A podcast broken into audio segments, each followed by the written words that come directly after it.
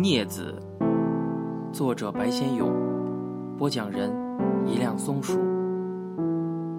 第五章，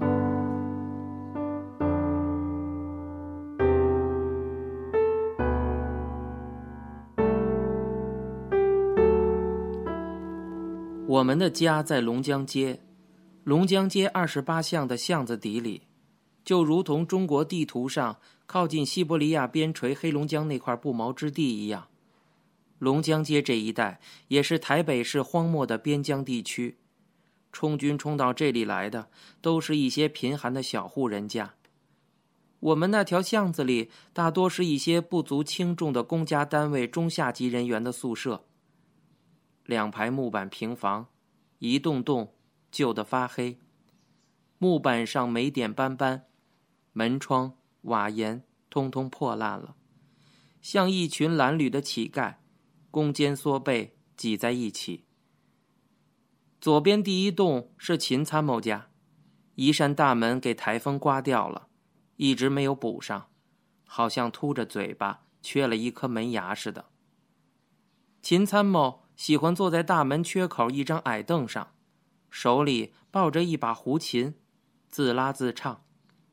据他自己说，他唱的是麒麟童齐派。他的嗓子沙哑的像患了中风一般。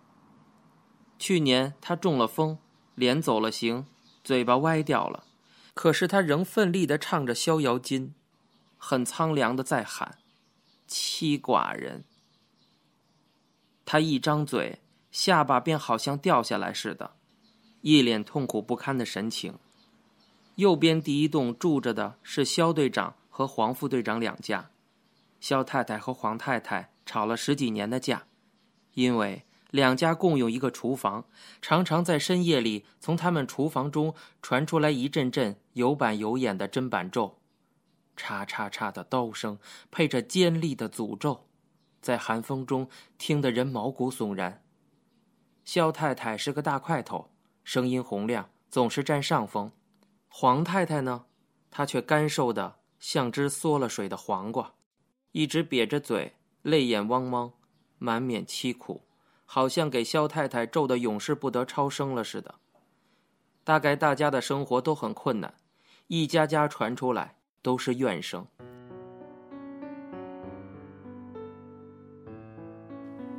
我记得，那么些年，我们那条巷子好像从来没有安宁过。这边哭声刚歇，那边吆喝怒骂又汹汹的扬了起来。然而，我们那条二十八巷却是一条叫人不太容易忘怀的死巷。它有一种特殊的腐烂臭味，一种特殊的破脏与凄凉。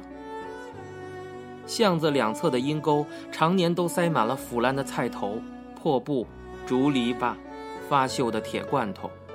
一沟浓浊乌黑的积水，太阳一晒，郁郁铮铮，一股强烈的晦气便冲了上来，在巷子里流转回荡。巷子中央那个敞口的垃圾箱，内容更是复杂，常常在堆积如山的秽物上，会赫然躺着一只肚子鼓得肿胀的死猫，抱着眼睛，呲着白牙。不知是谁家毒死的，扔在那里，慢慢开始腐化。上面聚满了绿油油、一颗颗指头大的红头苍蝇，人走过，嗡的一下，都飞了起来。于是，死猫灰黑的尸身上便露出一窝白如如爬动的蛆来。巷子是黄泥地，一场大雨，即刻变成一片泥泞。滑唧唧的，我们打着赤足在上面吱吱喳喳地走着，脚上裹满了泥浆，然后又把黄滚滚的泥浆带到屋里去。如果天气久旱，风一刮，整条巷子飞沙走石。于是，一家家破缺的墙头撑出的竹竿上，那些破得丝丝缕缕的尿布。三角裤、床单、枕头，在黄蒙蒙的风沙中，便毅然热闹地招翻起来。这条巷子的巷底，那栋最破、最旧、最阴暗的矮屋，便是我们的家。前年台风刚过境，把我们的屋顶掀走了一角。我跟父亲用一块黑色的大油布铺在漏洞上遮盖起来，上面压了许多红砖头。雨下的大，屋内还是会漏的。于是，铅筒、面盆，有时连痰盂也用上了，到处接水。如果雨一夜不歇，屋内便叮叮咚咚的响到天明。我们的房子特别的矮，阳光射不进来。屋内的水泥地分外的潮湿，好像一净湿漉漉在出汗一样。整栋屋子终年都在静静的、默默的发着霉，绿的、黄的、黑的，一块块霉斑从墙角下毛茸茸的往上爬呀，一直爬到天花板上。我们的衣服老是带着一股辛辣呛鼻的霉味儿，怎么洗也洗不掉。然而，父亲却说：“我们能够弄到那样一栋房子，已经是万幸了。”民国三十八年，父亲那个兵团在大别山和八路军交战，被围困了一个多礼拜，救兵赶不到，父亲被俘虏了。后来逃脱，来到台湾，革去了军籍。幸亏父亲一个旧日的老战友黄子伟黄处长卖了一个人情，才让父亲暂时栖住在这栋矮小破烂的宿舍里。差不多每个星期天，父亲都到隔壁二十六巷黄子伟叔叔家里去。去的时候总是拎着一瓶红露酒，一包盐脆花生，然后和黄叔叔两个人对坐着，用水碗子装酒，你一碗。我一碗的猛灌，嘴里的花生米嚼得咔咔咔的响。我的父亲本来就是一个刚毅木讷、不善言辞的人，喝了酒更加一句话也没有了。他默默地坐在那里，一脸紫胀，两眼通红，一直挨到太阳下去，屋内黑了，父亲才立起身来，干咳一声说道：“ 不早了。”这时候，黄叔叔也站起来说道：“在这里吃饭吧。”“不，改天再来吧。”父亲也不等黄叔叔回话，便踏着那受过严格训练的军人步伐昂然离去。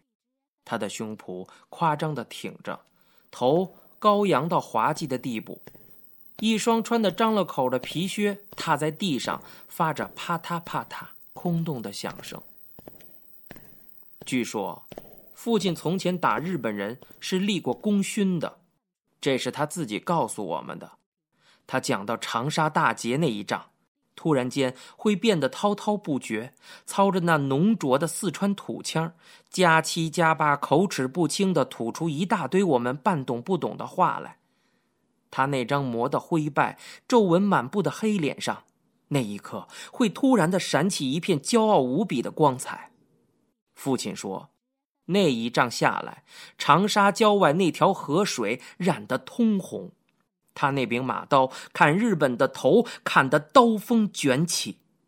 他房中案头上一张全身戎装的照片，捆着斜皮带，穿着长筒马靴，手里捧着一顶穿了几个弹孔的日军军盔，脸上。”露出胜利的神色。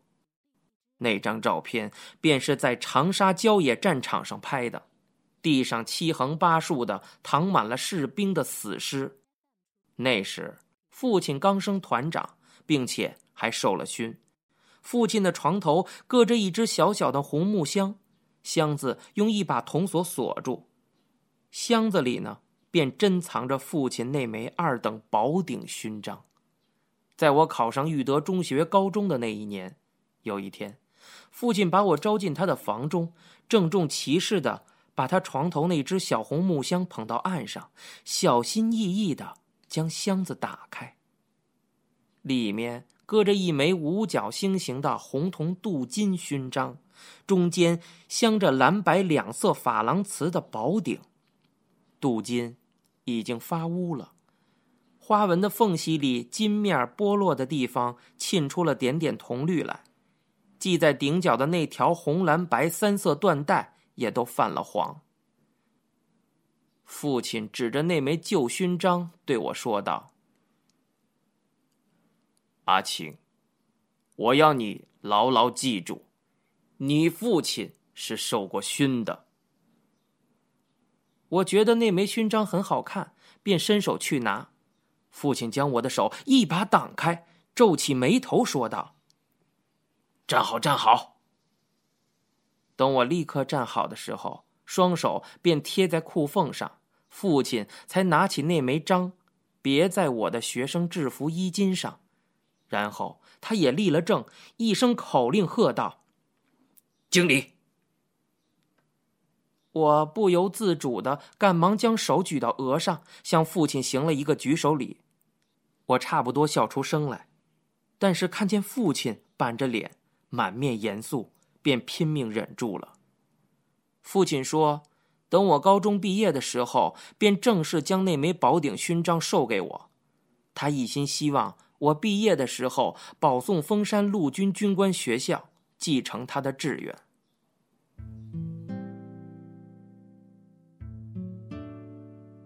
父亲做了一辈子的军人，除了冲锋陷阵以外，别无所长，找事情都十分困难，又是靠黄叔叔的面子才挤进了一家公私合营的信用合作社，接了一名顾问的闲职，月薪三千台币。在机关里，他连张办公桌也没有的，其实用不着天天去上班，可是。